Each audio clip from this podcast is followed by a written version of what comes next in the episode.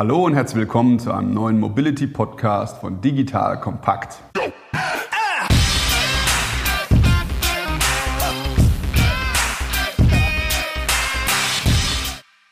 Mein Name ist Patrick Setzer, Gründer und Geschäftsführer der Digital Entry GmbH und wir helfen Unternehmen bei der Planung, beim Aufbau und beim Kauf von Startups in diesem Rahmen war ich Ende 2019 im Silicon Valley und unter anderem auch auf der World of Connections Conference im Golden Gate Club in San Francisco. Ein wunderbarer Blick auf die Golden Gate Bridge. Eine Tech-Konferenz, wirklich ein toller Ort. Dank an dieser Stelle an Nokia Growth Partners, die mich da eingeladen hatten und die Sponsoren dieses Events sind.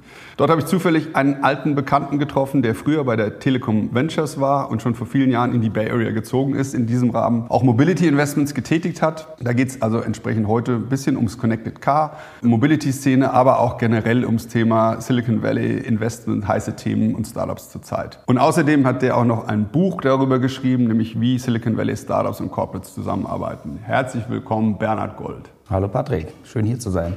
Sei doch so nett und stell dich einfach einmal kurz vor und vielleicht ein paar Schritte auf deinem Lebensweg und deinem beruflichen Lebensweg. Mhm. Jawohl, sehr gerne. Also ganz ursprünglich war ich selber mal Gründer 1999 bis 2001 hier in München, habe also diese die erste Boomwelle mitgemacht und natürlich, wie man an den Daten schon merkt, ist dann leider nichts geworden, aber es war eine tolle Zeit. Ich habe viel gelernt, war dann kurz ein paar Jahre bei T-Online, habe da Marketing und Sales gemacht für unsere Internetprodukte und bin dann zu T-Venture gegangen, was der Venture-Arm eben der Deutschen Telekom ist. Er ist hier in Deutschland und dann seit 2010 eben in San Francisco, also im Silicon Valley und habe dort also viele Investments für die Telekom gemacht, bis ich dann vor na, knapp vier Jahren zu Iris Capital gewechselt bin, wo ich die letzten Jahre eben war. Und Iris ist ein französischer Venture-Fonds, also alle meine Partner waren oder sind in Paris und hat aber auch einen Corporate Background. Also einer unserer Hauptinvestoren war da eben Orange Telekom, was eben sehr ähnlich ist wie die Deutsche Telekom. Also ich bin der ganzen Telco-Welt und alles, was damit verbunden ist, von der Investmentseite eben treu geblieben. Mal kurz, Telekom Ventures war eher frühphasig und Iris eher spätphasig? Also bei T-Venture haben wir im Prinzip alles gemacht. Ja, also klar, hier in Deutschland sind wir eher einer so der Lead-Investoren und machen eher äh, mehr Early, also Series A-Runden, können aber auch später machen.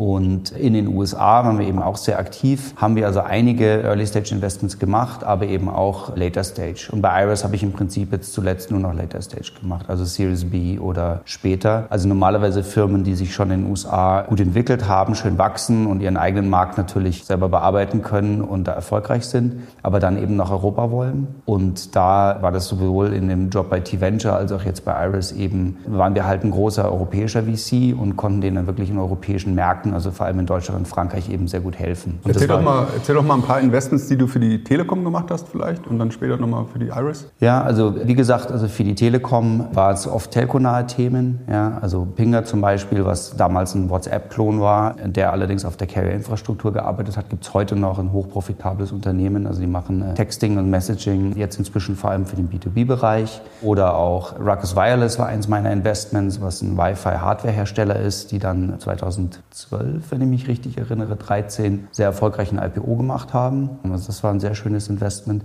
Und dann natürlich viel im, im Marketing, im Advertising-Bereich. Also Shares ist ein Social Advertising, also vor allem in den USA eben sehr, sehr große Social Advertising-Plattform.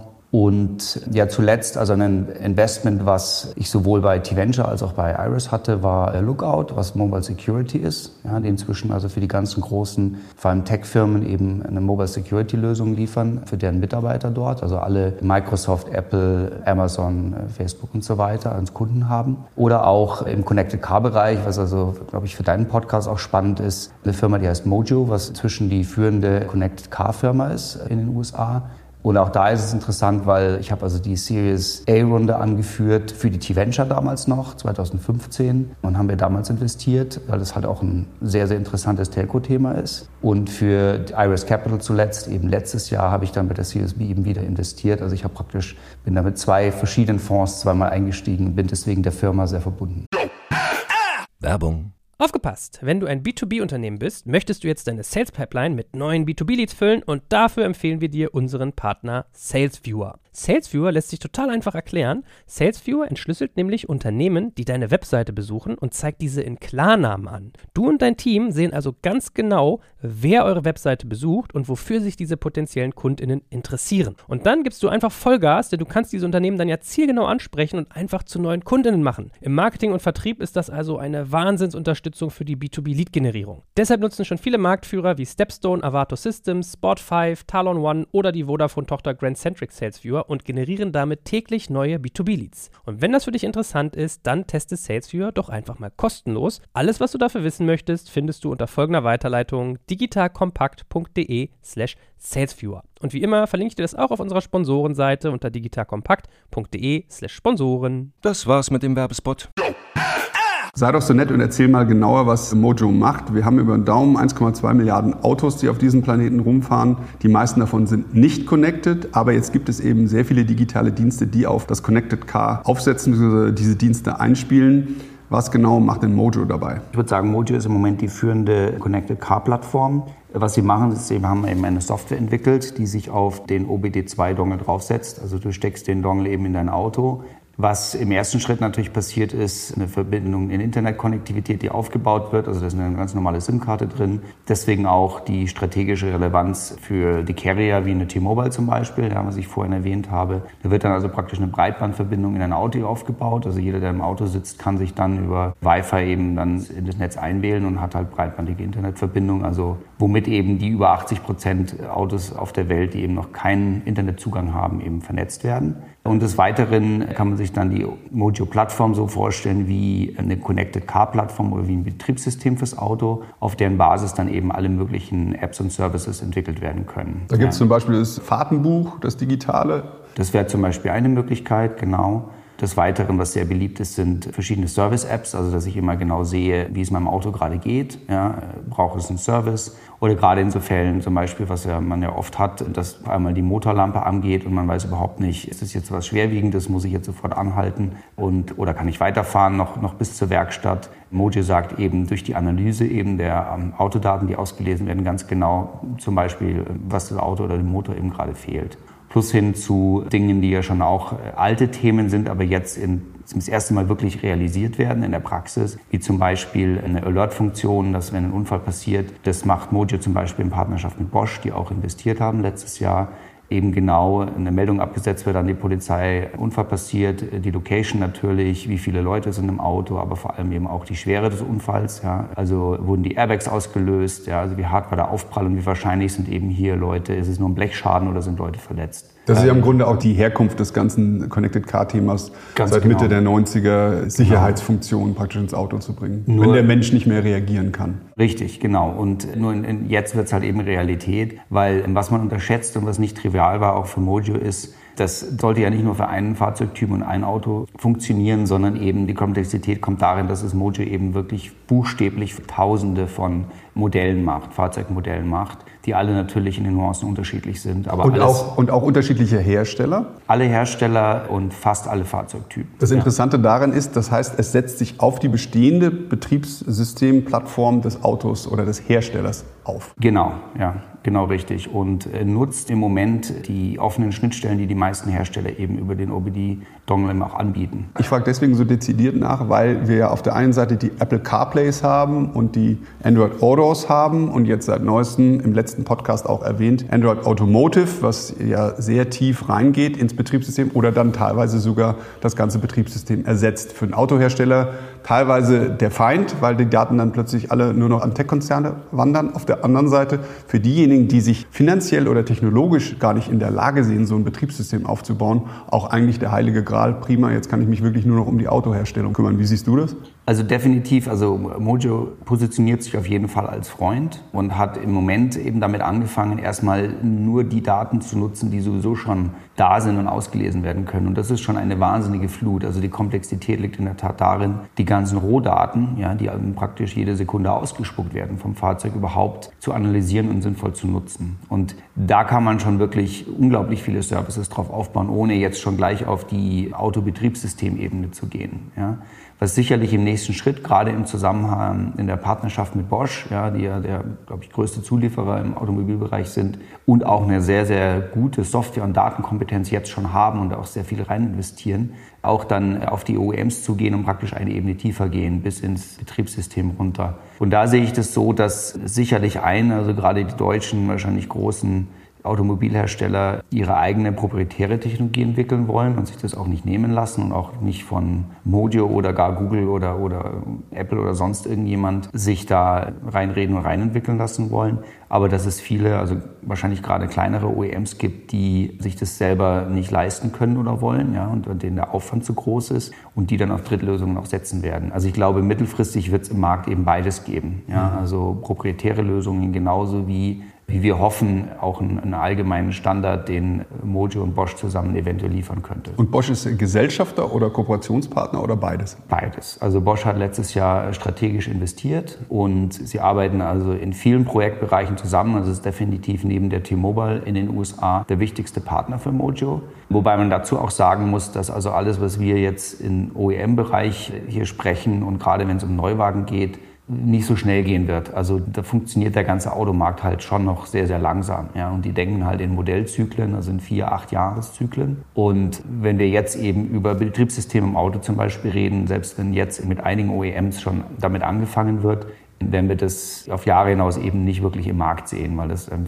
die Entwicklungszyklen dafür einfach zu lang sind. Das kann man sich, wenn man aus der Startup- und Tech-Welt kommt, gar nicht vorstellen. Da wird nach drei Monaten ist der erste MVP draußen. Das ist richtig. Und in der Autoindustrie, ich kenne es ja selbst, haben wir teilweise sieben Jahre gebraucht, um von der Idee bis zum ja. Going Live der Autos. Wobei sich diese Zyklen deutlich reduziert haben. Ja. Also ist, das geht jetzt langsam schneller und Tesla macht da auch Druck den Autoherstellern. Ich wollte gerade sagen, also gerade die Kombination, also zum einen der Trend zum Elektroauto, und zum anderen natürlich die Vernetzung führt ja dazu, dass Software eben immer wichtiger wird und Software hat per Definition keine besonders langen Entwicklungszyklen im Vergleich zu, also wirklich die nächste Generation eines Motors oder eines Autos zu bauen. Das heißt, diese Trends alleine beschleunigen sicherlich die Entwicklungszyklen enorm und es ist sicherlich eine Frage, ob jeder OEM diesen Umbruch, ja, also von wirklich traditioneller Hardware-Car-Fahrzeugherstellung, die natürlich ganz andere Anforderungen stellt, zu einem softwarebasierten Elektroauto la Tesla, ob die wirklich jeder mitmacht, weil die Softwarewelt trifft da auf die alte Automobilbauerwelt.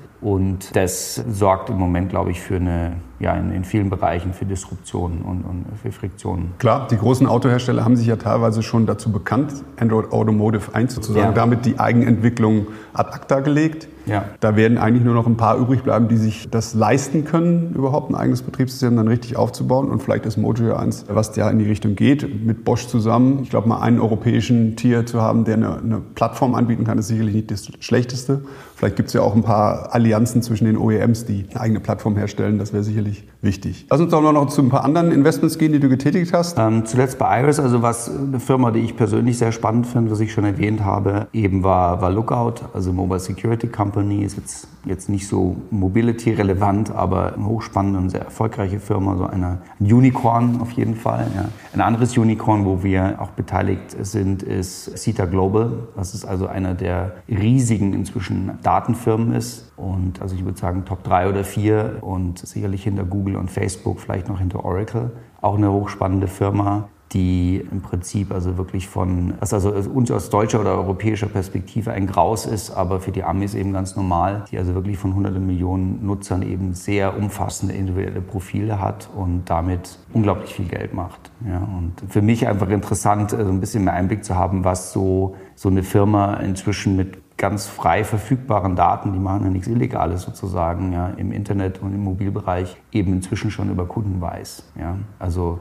man sieht das mit äh, so einer Mischung aus Begeisterung und Grauen und sieht so ein bisschen in die Zukunft, was eben Firmen wie CETA zum Beispiel über einen wissen. Aber sicherlich auch, wie gesagt, also aus der Investorperspektive eben eine hochspannende Firma natürlich, wo ich sehr gespannt bin, wie das im nächsten Jahr für die weitergeht. Jetzt lebst du in San Francisco, einer der Startgebiete der ganzen Elektrorollerwelle. Mhm. Erzähl doch mal aus deiner Sicht, Lime und Bird. Bird waren die ersten, Lime ist stark aufgesprungen. Jetzt haben wir hier, wir jetzt grad, sitzen gerade hier in München, haben mittlerweile sieben Anbieter. Mhm. In Europa ist das Thema eben auch richtig groß geworden in diesem Jahr 2019. Erzähl doch mal, wie du das momentan in Amerika wahrnimmst. Sind die heiß geliebt, die Roller? Sicherlich einige Nutzer lieben die Dinger. Generell in der Gesellschaft, genau wie hier. Also das ist ein also ich finde es zum einen spannend, dass also so ein Thema, normalerweise ist es ja so, irgendwas kommt in den USA und dann Jahre später bei uns. Ich glaube, bei den Rollern ist es das erste Mal so, dass also wirklich eine komplett parallele Entwicklung haben. Ja? Also es ist auf beiden Seiten des Atlantiks plötzlich praktisch aufgekommen und explodiert förmlich mit den ganzen Problemen, die damit zusammenhängen. Ja? Und die Probleme haben wir in San Francisco als Stadt genauso, wie wir das in Berlin oder in München haben,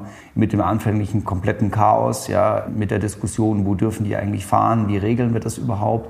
Mit der Problematik, dass eben die Roller überall rumfliegen und, und, und, rumgeschmissen werden und dem ganzen Ärger, den natürlich da auch verursacht wird. Also ich denke, da haben wir ganz, ganz ähnliche Erfahrungen und bekommen das aber zunehmend, würde ich sagen, im Griff. Für mich als Investor, was ich faszinierend fand, weil ich halt Einblick habe in sowohl einen der Gründer von Tier kenne hier in Deutschland, als auch eben den, einen der Hauptinvestoren eben von Bird eben in San Francisco ist und da auch wiederum auf beiden Seiten des Atlantiks, wie unfassbar schnell diese Firmen wachsen und da wirklich skalieren ja, in einer Form. Und zwar nicht nur skalieren auf der Nutzerseite, sondern eben auch gleichzeitig parallel auf der finanziellen Seite. Und also der Umsatz, also wirklich äh, und auch parallel dazu die ganze Mitarbeiterorganisationsstrukturen in einer Geschwindigkeit aufgebaut werden, wie ich glaube, es noch nicht in irgendeinem Bereich oder mit irgendwelchen Business Models oder Produkten gesehen habe. Und umgekehrt sind ja auch die Städte davon sehr betroffen. In San Francisco war es auch mal so, dass die relativ hart mal reagiert haben und einige Anbieter rausgeschmissen haben. Ne?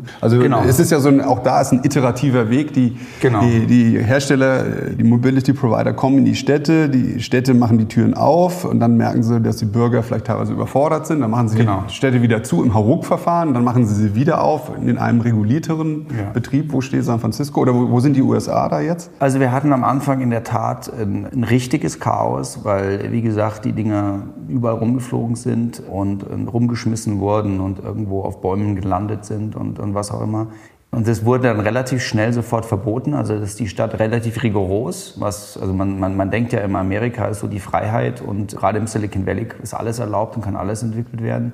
Aber San Francisco hat oft bewiesen, dass, also, wenn es irgendwas gegen das Interesse der Menschen, der Gesellschaft ist, dass sie dann also relativ schnell auch was regulieren. So war das eben bei Rollern auch. Sie haben die erstmal gleich ganz verboten und haben dann die Regel eingeführt, dass die Roller nur dann zugelassen werden, wenn sie also die praktisch in der App und im Produkt die Pflicht eingebaut wird, dass sie irgendwo angeschlossen werden müssen. Also wirklich fix an irgendwelche Ständer und Baum oder was auch immer. Und seitdem sie das eingeführt haben und sich natürlich die neuen und die Hersteller daran halten, ist die Problematik auch im Prinzip beseitigt worden. Mhm. Das ist so ein bisschen die negative Sache, was, wo wir so eine Entwicklung durchgemacht haben. Es hat sich jetzt eingespielt, also die anfängliche Problematik hat man gar nicht mehr.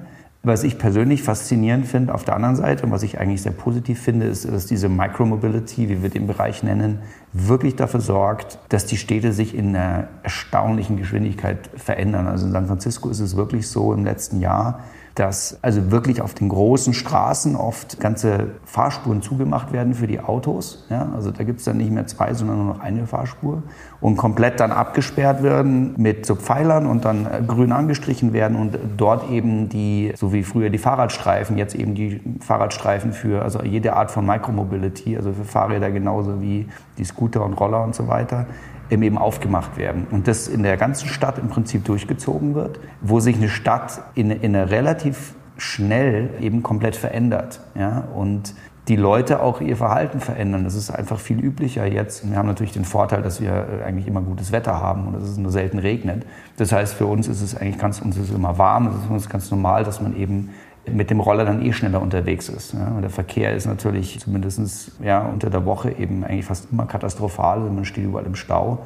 Und mit dem Roller kommt man inzwischen echt, ja, meistens schneller ans Ziel innerhalb der Stadt als, als mit irgendeinem Auto oder Taxi oder Uber. Ich finde auch, dass die Städte eigentlich in Deutschland momentan noch gar nicht richtig erkannt haben, das Potenzial in den Tretrollern, dass man nämlich das erste Mal über Mikromobilität und vielleicht vorhandene, in den Städten teilweise vorhandene Technologieplattformen eben die Mikromobilität oder die Mobilität der Bürger steuern kann, aussteuern kann, über Geofencing eben limitieren kann, aber eben auch bestimmte Wege freimachen kann. Man kann eben einfach mal eine Straße sperren für Autos und sagen, jetzt ist sie für Roller, Fahrradfahrer und so weiter freigegeben. und das planbar machen über Technologie. Diese Chance haben die Städte noch bisher vielleicht erkannt, aber noch nicht umgesetzt. Und ich glaube, insofern tun diese, die Elektro-Tretroller da auch ihr Gutes, dass sie die Städte ein bisschen aus dem Dornröschenschlaf wecken, dass das einfach ja. jetzt eine neue Zeit ist, die da einbricht. Genau. Und natürlich durch die Nachfrage der Nutzer. Also die die Roller stehen überall, die Nutzer nutzen sie und man muss das Problem, dass, weil auf dem Bürgersteig kannst du damit nicht fahren, dafür sind sie zu schnell. Auf der Straße ist es wirklich gefährlich und man muss eben Möglichkeiten schaffen, dass es die eben sicher genutzt werden und das zwingt die Städte dazu. Übrigens nicht nur in San Francisco, auch durch meinen Job bei Iris, die ja hauptsächlich also in Paris sind. Auch Paris, wer da ein paar Jahre nicht mehr war, wenn man jetzt dorthin kommt, ist genau dasselbe Phänomen. Paris hat in einer Geschwindigkeit diese Fahrspuren eben aufgemacht ja, und überall angestrichen, was wirklich das ganze Stadtbild verändert hat. Und wenn man sich dann den Pitch eben von Bird als einer der ersten Firmen in dem Bereich anschaut, was der CEO für eine Vision hatte oder hat, ja, dann ist es exakt genau das. Ja. Also die, ich kann mich noch erinnern an eine Folie in der, in der Bird Pitch Präsentation, die ich irgendwie vor zwei Jahren oder so gesehen habe, wo eben das genauso aufgemalt wurde, dass wir gesagt haben, okay, die Autos bekommen eben immer weniger Raum und wir, wir besetzen sozusagen einen ganzen Raum auf den Straßen in der Stadt für unsere Bedürfnisse für die Mikromobilität. Und es ist lustig zu sehen, dass es genauso passiert. Ja, zumindest jetzt in San Francisco und Paris, wo ich unterwegs bin. Das wird in den USA auch schneller passieren und vielleicht auch in Frankreich als in Deutschland, wo wir natürlich auch eine sehr starke Automobilindustrie haben. Richtig. Leute, die ihr Auto auch anders lieben als die Franzosen oder die Amerikaner.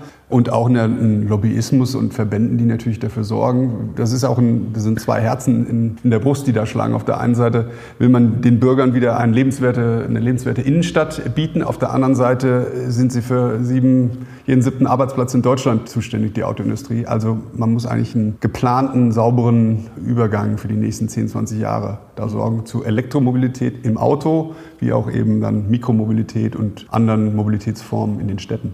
Richtig. Wunderbar. So, und jetzt würde ich noch einen kleinen Übergang gerne machen. Du lebst im Silicon Valley, die ganze Bay Area ist ja das Zentrum der Technologie, zumindest in der westlichen Welt. Versuch doch mal aus deiner Perspektive gerade die drei, vier wichtigsten Technologietrends oder auch aus der Venture Capital Brille die interessantesten Investment Cases so zu sehen, darzustellen, dass wir hier im Podcast so ein bisschen mal ein Gefühl kriegen, was da gerade heiß ist. Mhm. Ja, also generell ist ja ein Mobility Podcast. Also wir haben natürlich über Connected Car schon gesprochen. Wir haben über das Thema Micromobility gesprochen, was das Stadtbild sehr verändert verändert. Was natürlich ein weiteres großes Thema ist, ist das ganze Thema autonomes Fahren, selbstfahrende Autos. Und gerade da haben wir im Silicon Valley, ich glaube in San Francisco, zwei, drei Dutzend wirklich Startup-Firmen, die daran forschen, da entsprechende Produkte entwickeln. Das ist so lustig. Meine Eltern haben mich gerade besucht in San Francisco. Meine Mutter hat mich dann irgendwann gefragt, was sind denn das eigentlich für komische Autos, die überall rumfahren? Weil die sehen natürlich wild aus, weil die ganzen Sensoren, die Kameratechnik und so weiter, die ist natürlich noch nicht verbaut. Als wir uns da gesehen hatten, war das ja genauso. Da, da war das Café genauso, draußen, ja. da fuhr alle vier Minuten dasselbe Zugsauto. Genau, da fuhr das Zugsauto vorbei. Und meine beide Eltern haben sich komplett verwundert, dass denn diese futuristischen Autos mit diesen Aufbauten irgendwie, ob das irgendwas vom Militär ist oder so. Ich sage, nee, nee, nee.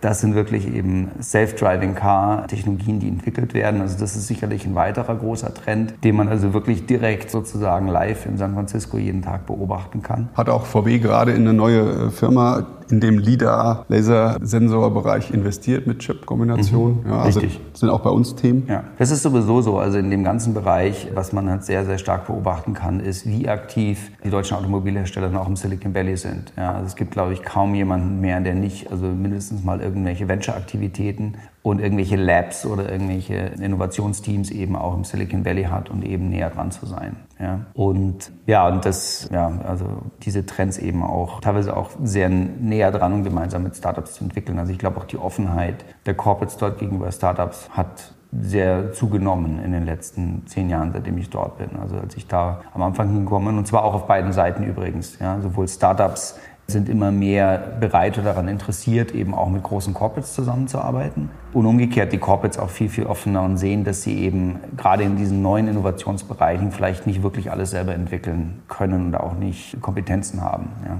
Ansonsten für uns als oder für mich als Venture Capital Investor wird natürlich gerade im Silicon Valley der Markt hauptsächlich dadurch getrieben, was die großen Technologiefirmen interessiert, ja, wo die im Wettbewerb stehen, wo die miteinander konkurrieren, also sprich Google, Apple, Facebook, Amazon, Microsoft und so weiter, weil das letztendlich die Exit-Kanäle für uns sind. Ja, also Wenn ein Startup sich erfolgreich entwickelt, dann kann das halt das nächste Uber sein und macht dann ein IPO ja, oder Airbnb oder you name it. Aber der normale Exit-Kanal für ein VC im Silicon Valley ist nach wie vor eben das, ein Sale, also dass man eben gekauft wird strategisch von eben einem der Technologiefirmen und von den Top 10 Käufern von Tech-Startups in den USA sind eben die Top 8 eben auch selber Silicon Valley-Firmen. Ja, ist auch ganz oft was, was wir in Europa missen, wenn wir genau. dieses End-to-End-Buddy-Netzwerk von der Idee zum Startup oder eigentlich beginnen schon an der Uni. Ja. Die Idee entsteht ja oft an der Universität, die Verbindung von der Idee dann zu einem Gründerteam, die Seed A, B, C-Runde und dann ja. eben die zwei Exit-Kanäle, die es gibt, den Trade Sale und den IPO.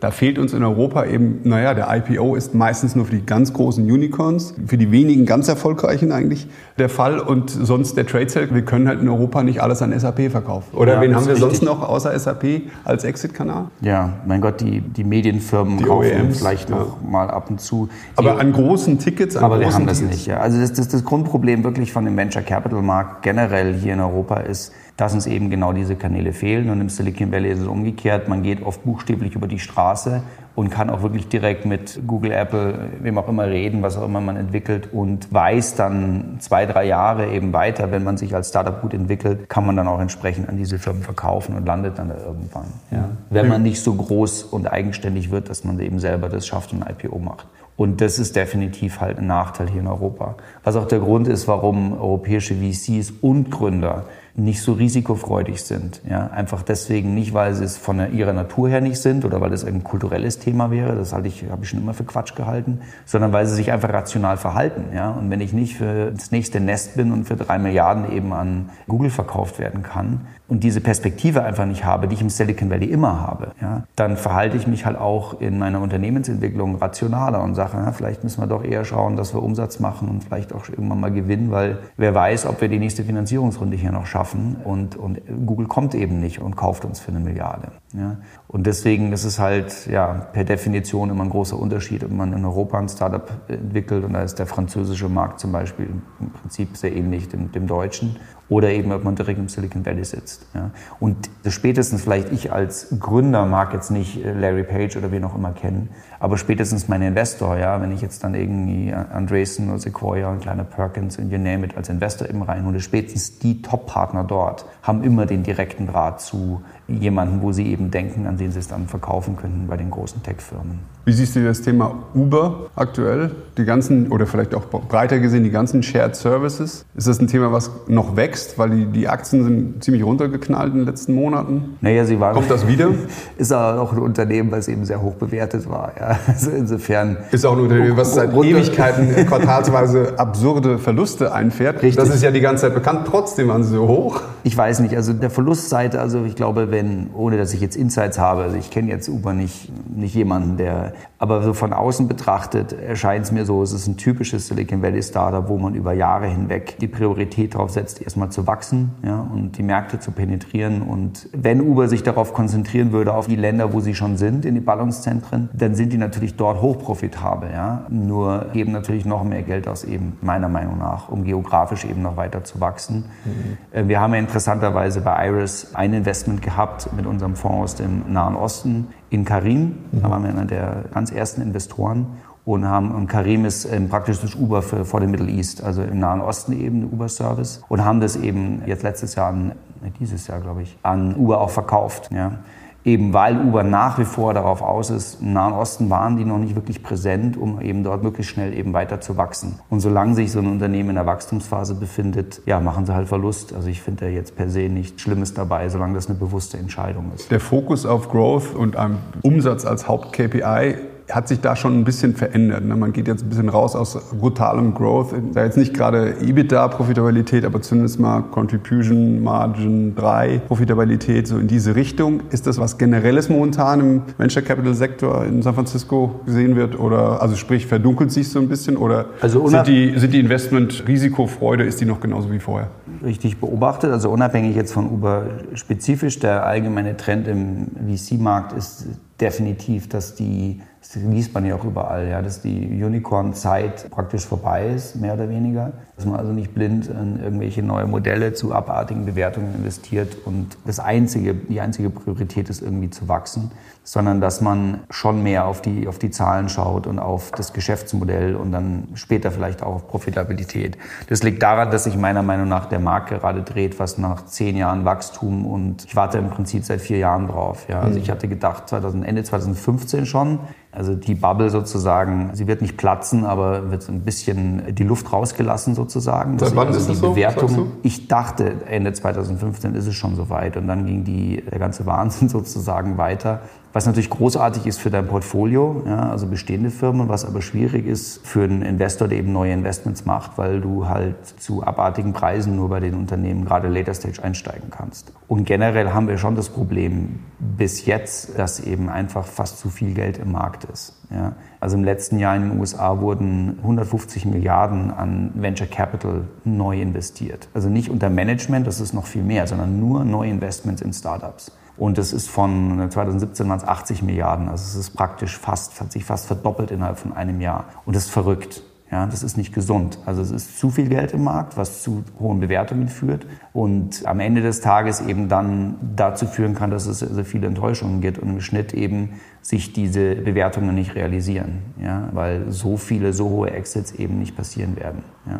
Und deswegen ist die Beobachtung absolut richtig. Investoren denken jetzt mehr und mehr um, langsam und schauen bei bestehenden Investments als auch bei neuen Investments eben mehr drauf, wie solide ist das Geschäftsmodell, wie gut ist die Chance, damit mal Geld zu verdienen, dass die Firma auch auf eigenen Füßen steht. Das wäre ja sogar sehr gesund, wenn sich das so ein bisschen graduell jetzt mal abschwächt Was? über die nächsten zwei, drei Jahre, weil ich möchte eigentlich nicht nochmal, oder wir alle möchten nicht nochmal ein Jahr 2000, 2001 und 2008 erleben. Das hat mich ziemlich... Genau, das habe ich ja, wie ich eingangs gesagt habe, schmerzhaft selber miterlebt. Ja, ja also wie im Jahr 2000 auf einmal schlagartig das gesamte Venture Capital aus dem Markt von Wochen einfach weg war. Ich weiß, ja. März 2000 war bitter. Und wir haben dann Ende 2000 versucht, noch Funds zu raisen. Ich habe, glaube ich, damals mit fast, ich habe eine Liste von fast 300 Investoren, mit denen ich direkt oder indirekt gesprochen habe und es versucht habe. Und es gab keine Chance, auch nur einen Euro zu bekommen. Das habe ich auch hautnah erlebt. 2002 habe ich bei der Lufthansa beraten, eine Firma namens Timondo, ein Startup. Und 2002 war, ne, da hatten wir dann schon eineinhalb Jahre das Leid voll erlebt. Und jeden Menschen, den ich da angerufen habe, als Kooperationspartner, Co-Investor oder sozusagen mit Timondo zu kooperieren, die haben sofort den Hörer wieder aufgelegt. 2002, 2003 noch genau dasselbe. 2004 drehte sich dann langsam und 2005 haben wir die Firma verkauft, woran ich am Anfang dann auch irgendwann nicht mehr geglaubt hatte. Also das ja. war eigentlich so die, das waren wenn man dann ehrlich ist, fast vier bis fünf Jahre, die das Risikokapital erstmal komplett ad acta gelegt hat. Insofern könnten wir wirklich froh sein, wenn es sich langsam etwas reduziert, momentan etwas mehr Risikobewusstsein eintritt und wir so aus solche Krisen nicht nochmal erleben müssten. Genau, also wenn wir aus 2000 was gelernt haben, also wir der Markt, meine ich damit, dann ist genau das das, was passiert. Ja? und dass sich alles normalisiert und Investoren kritischer werden, die Bewertungen auch wieder runtergehen, was auch zu Abschreibungen führt, aber einige Abschreibungen sind immer noch besser als eine komplette Explosion oder Implosion des Marktes wie 2000. Das, damit rechne ich aber auch nicht. Der Unterschied definitiv zu 2000 ist, wir haben im Prinzip wenige Firmen, die wirklich echte Bubble-Firmen sind. Also damals war es ja wirklich so, da, die haben ja nicht mal versucht, Umsatz zu machen, sondern einfach nur irgendwelche User, die wurden irgendwie bewertet und dann an die Börse gebracht. Relativ blind und ohne Sinn und Verstand. Ja. Und so Firmen wie heutzutage wie Uber oder Airbnb, wenn man sich das Geschäftsmodell im Kern anschaut, sind natürlich hochprofitabel. Also haben erstmal ein Geschäftsmodell, ist ja schon mal was, und dann auch ein hochprofitables. Oder wir haben über die Scooter gesprochen oder es gibt viele Beispiele. Also das ist sicherlich ein Unterschied, wo wesentlich solider eben zugeht als im Jahr 2000. Der andere Unterschied ist, im Jahr 2000 gab es die Tech-Firmen wie Google und Facebook und, und Amazon und Apple und Co. eben nicht in der Form, die miteinander so konkurrieren, dass sie nach, also egal wie die Wirtschaft sich entwickelt, eben weiterhin Technologien kaufen werden und Teams. Und ich glaube auch, das wird, das treibt eben den, den Venture Capital Markt entsprechend auch an. Ja, sie werden vielleicht nicht mehr ganz so hohe Bewertungen zahlen, aber solange die nicht aufhören, miteinander in Konkurrenz zu stehen, über in diesen neuen Bereichen wie Mobility, ja, wie Self-Driving Car, wie Artificial Intelligence, ja, wo sie sich also unglaublich prügeln um diese, diese Zukunftsmärkte, ja, Big Data und Cloud und so weiter, ja, wird es immer gute Chancen geben für gute Startups, zumindest eben in den USA, eben auch bei wirtschaftlich schlechteren Zeiten. Wir haben noch gar nicht darüber geredet. Es könnte auch einfach von externen für den Technologiemarkt einen Schock geben im Sinne von einer Rezession. Ich meine, wir haben genug weltweit genug Risiken in den Märkten, ja, von Brexit über Italien zu Handelskrieg mit China zu diversen äh, Kriegsgefahren und Konflikten und das auch noch im Anbetracht der Tatsache, dass wir seit zehn Jahren im Prinzip eigentlich schon viel zu lange eben Wirtschaftsaufschwung haben.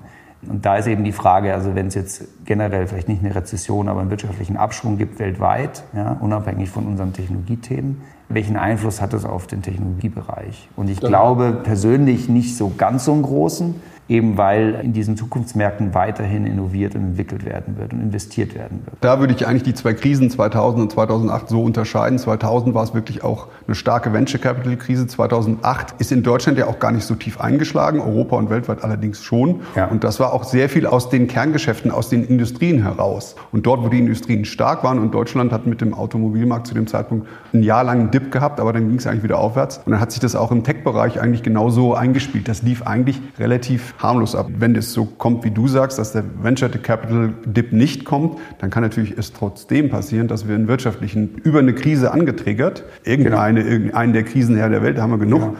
dass sich darüber einfach eine, eine kleine Rezession oder auch eine größere anspielt. Und dann meine Erfahrung ist, dass dann die Risikokapitalgeber auch sofort die Hosentaschen zunähen. Ist einfach so, ist eine Risikoaversion. Vor allem die, also 30 bis 40 Prozent des Venture Capitals ist inzwischen Corporate Venture Capital. Ja, also das ist sehr stark gewachsen die letzten fünf bis zehn Jahre.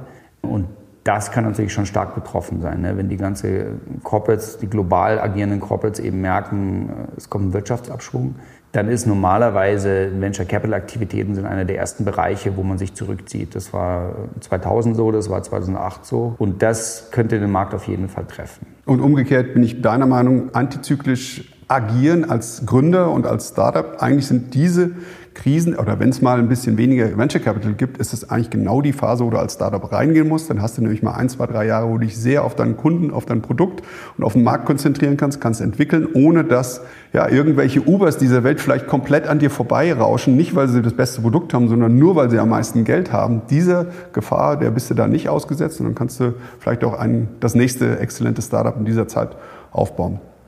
Jetzt hast du ein Buch geschrieben, da würde ich auch gerne noch mal kurz zum Schluss darauf zu sprechen kommen, was mich natürlich besonders freut, weil ich mich hauptsächlich jetzt damit beschäftige, wie Konzerne und Mittelständler in der digitalen Transformation agieren, wie sie Innovation in die Firmen bekommen, wie sie Startups aufbauen, wie sie Startups kaufen, wenn sie zu spät sind. Und du hast darüber auch noch genau das Buch geschrieben, wie Startups mit Konzernen im Silicon Valley zusammenarbeiten. Habe ich es richtig verstanden? Wie heißt der Titel des Buchs? Ja, also der Titel heißt Silicon Valley Startups and Corporate Innovation. Mhm.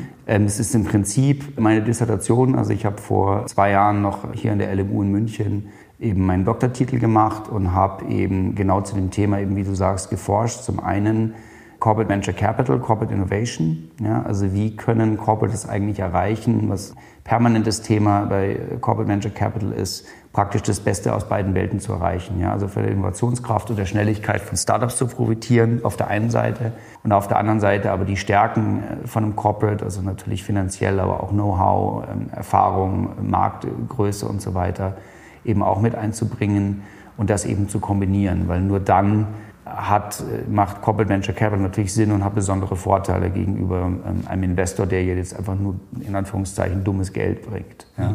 Und das dann in Verbindung mit, also das sind drei Studien im Prinzip, dieses Buch mit der letzten Studie, wo ich das Silicon Valley Ökosystem untersucht habe und dort mir genau angeschaut habe, was bietet eigentlich dieses berühmt-berüchtigte Silicon Valley, was im Prinzip niemand auf der Welt bisher geschafft hat zu replizieren. Also es gibt halt nur ein Silicon Valley, auch wenn es den letzten Jahrzehnte im Prinzip genügend Versuche gab. Warum ist das eigentlich so und was bietet eben dieses Ökosystem, speziell Startups eben, wo ich als Investor natürlich, als Venture Capital Investor eben besonders guten Zugang hatte und Insights hatte, was bietet es diesen Startups als Erfolgsfaktoren, was eben den Unterschied letztendlich ausmacht, warum dann viele, ich möchte nicht sagen die meisten eben der wirklich ganz großen, erfolgreichen Tech-Firmen eben von, aus dem Silicon Valley kommen letztendlich. Ja, und habe das erforscht und bin ich denke, zu auch ganz interessanten Ergebnissen gekommen. Und war auch überrascht, wie wenig dazu es eigentlich schon vorher schon gab, ja, sich das anzuschauen. Kannst du es kurz zusammenfassen, was denn was dann das Ergebnis der Studie ist? Ja, also ich habe zehn Case Studies gemacht, ja, und zwar mir Firmen rausgesucht, die eben schon global, also Startup-Firmen rausgesucht, die eben schon global eben erfolgreich sind und habe die genauer untersucht und habe geschaut, was haben die von außen eben aus dem Silicon Valley eben für Vorteile gezogen, die es vielleicht in Europa zum Beispiel jetzt eben nicht gibt. Ja. Und da gibt es natürlich Faktoren, die relativ offensichtlich sind, ja, die man auch so selber erraten könnte. Zum Beispiel natürlich spielt das Thema Verfügbarkeit von Venture Capital eine große Rolle. Also Firmen wie Uber, bis sie dann IPO machen, können natürlich im Prinzip fast, solange sie erfolgreich sind, unbegrenzte Mengen an Venture Capital im Silicon Valley raisen, was hier in Deutschland und Europa halt eher begrenzt ist. Ja. In dem Zusammenhang, was auch sehr interessant ist, was ich so vorher nicht gesehen habe, ist, welche große Rolle auch nicht nur das Geld der Investoren spielt, sondern auch deren Einfluss, also deren Know-how, deren Erfahrungen, deren auch Netzwerk eben diese Firmen letztendlich zu bauen und erfolgreich zu machen. Der zweite Faktor ist auch Talent, also praktisch die Menschen selber, die Gründer. Ja, da haben wir zum einen natürlich Stanford, Berkeley, also die großen Universitäten, die praktisch permanent die neuen Gründer ausspucken und die auch schon wirklich auf Unternehmertum eben im Prinzip sehr praxisorientiert die Leute ausbilden. Zum anderen aber auch die Immigranten, also die Hälfte der Gründer im Silicon Valley sind gar keine Amerikaner, ja, sondern sie kommen aus aller Welt. Und dieses Ökosystem zieht eben in einer einmaligen Art und Weise wirklich die besten Talente, die besten Gründer der Welt an. Und das Dritte, was eben auch sozusagen eine, das sind drei harte Faktoren, also Kapital, Talent und das Dritte ist eben ein Riesenvorteil für amerikanische oder Silicon Valley Firmen, ist eben der große Markt. Ja, also die USA ist als Markt schon so groß, dass wenn du Marktführer in den USA bist, bist du es ähm, per Definition de facto eigentlich schon weltweit. Jetzt lassen wir mal China außen vor, aber den Rest der Welt, was ein Riesenvorteil ist. Ja, also irgendeine gerade bei Software oder Apps und so weiter, ja, die eben Marktführer in den USA sind, sind dann automatisch schon größer als jede App, die jetzt Marktführer in Deutschland oder in Frankreich ist. Wenn ich das jetzt auch nach über Europa übertrage, dann hat, nehmen wir jetzt mal irgendeinen, ein Google, das Thema ist ja auch die Verbindung zum Konzern, hat ein Google ja zwei Vorteile. Das eine ist dieses Tech-Know-how, was du ansprichst, was eben neben Kapital, Smart Money, was eingebracht wird. Mhm. Und auf der anderen Seite ist es auch eine andere Art und Weise, mit Innovation umzugehen. Die meisten deutschen Konzerne haben die Erfindungen in den letzten Jahrzehnten oder teilweise vor 100 Jahren gemacht. Google ist eben erst 20 Jahre alt und geht aber auch mit Innovation anders um.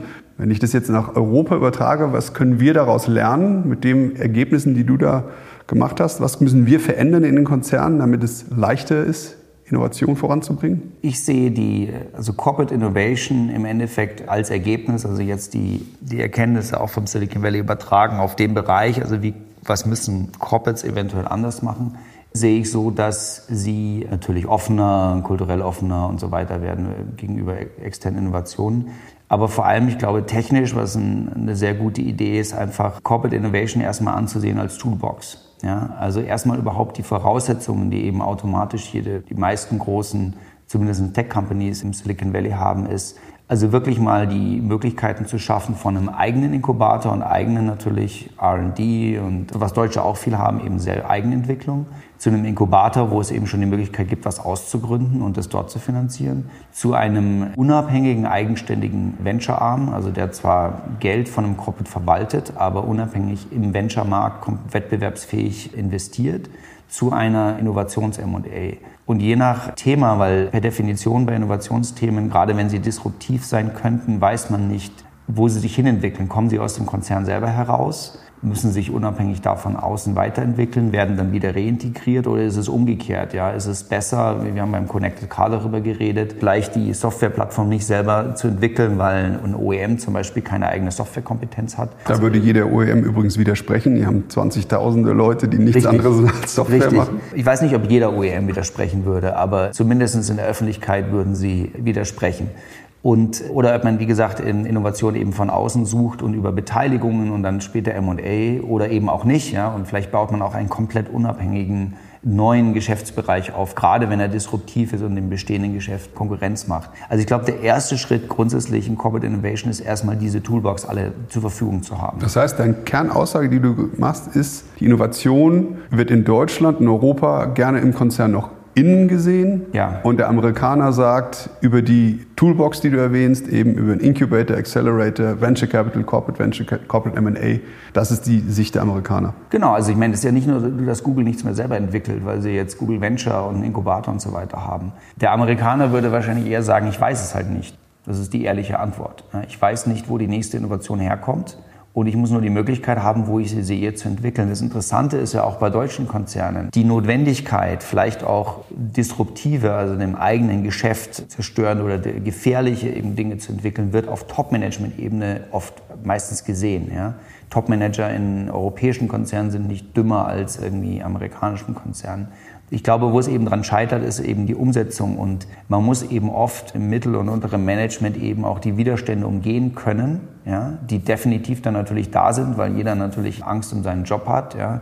Äh, wenn jetzt das softwaregesteuerte Elektroauto kommt, wofür brauche ich dann noch eine, eine Horde von Getriebeherstellern. Getriebeherstellern im Konzern? Ja? Und das wird auf Top-Management-Ebene meistens verstanden. Nur die, das Top-Management hat meiner Meinung nach zu wenig ähm, Tools und Möglichkeiten, eben flexibel auf diese Innovationstrends zu reagieren im Konzern. Ja? Und dort auch auch dann letztendlich auch entsprechend das Geld eben zur Verfügung zu stellen. Ähm, also das ist definitiv einer der, der Dinge, die ich raten würde. Auf der anderen Seite reden wir uns, glaube ich, im Großen und Ganzen dort auch schlechter, was typisch deutsch auch wiederum ist, wie wir eigentlich sind. Und ich bin immer wieder erstaunt, in wie vielen Bereichen wir eigentlich nachhaltig, nicht nur die Automobilindustrie, der ganze Mittelstand, Weltmarktführer sind in so, so viele Hidden Champions, was meiner Meinung nach wiederum für Deutschland unique ist. Ja, die, die andere Empfehlung, die ich geben würde oder immer gerne gebe, wenn jemand aus Deutschland in Silicon Valley zu Besuch kommt. Man muss nicht immer auch alles kopieren. Ja. Wir brauchen nicht unbedingt genau dasselbe Silicon Valley mit dem genau das nächste Google und, und Uber eben hervorbringt hier in Deutschland. Wir sollten uns überlegen, was sind unsere Stärken, weil wir haben nämlich viele und sollten uns als deutsche Wirtschaft eben darauf auch konzentrieren und die auch sehen und anerkennen und ausbauen und, und, und verstärken. Wir werden nicht das nächste Google oder Uber hier entwickeln, das ist höchst unwahrscheinlich. Aber vielleicht müssen wir das auch gar nicht. Bernhard, vielen Dank fürs Gespräch. Sehr gerne. Danke.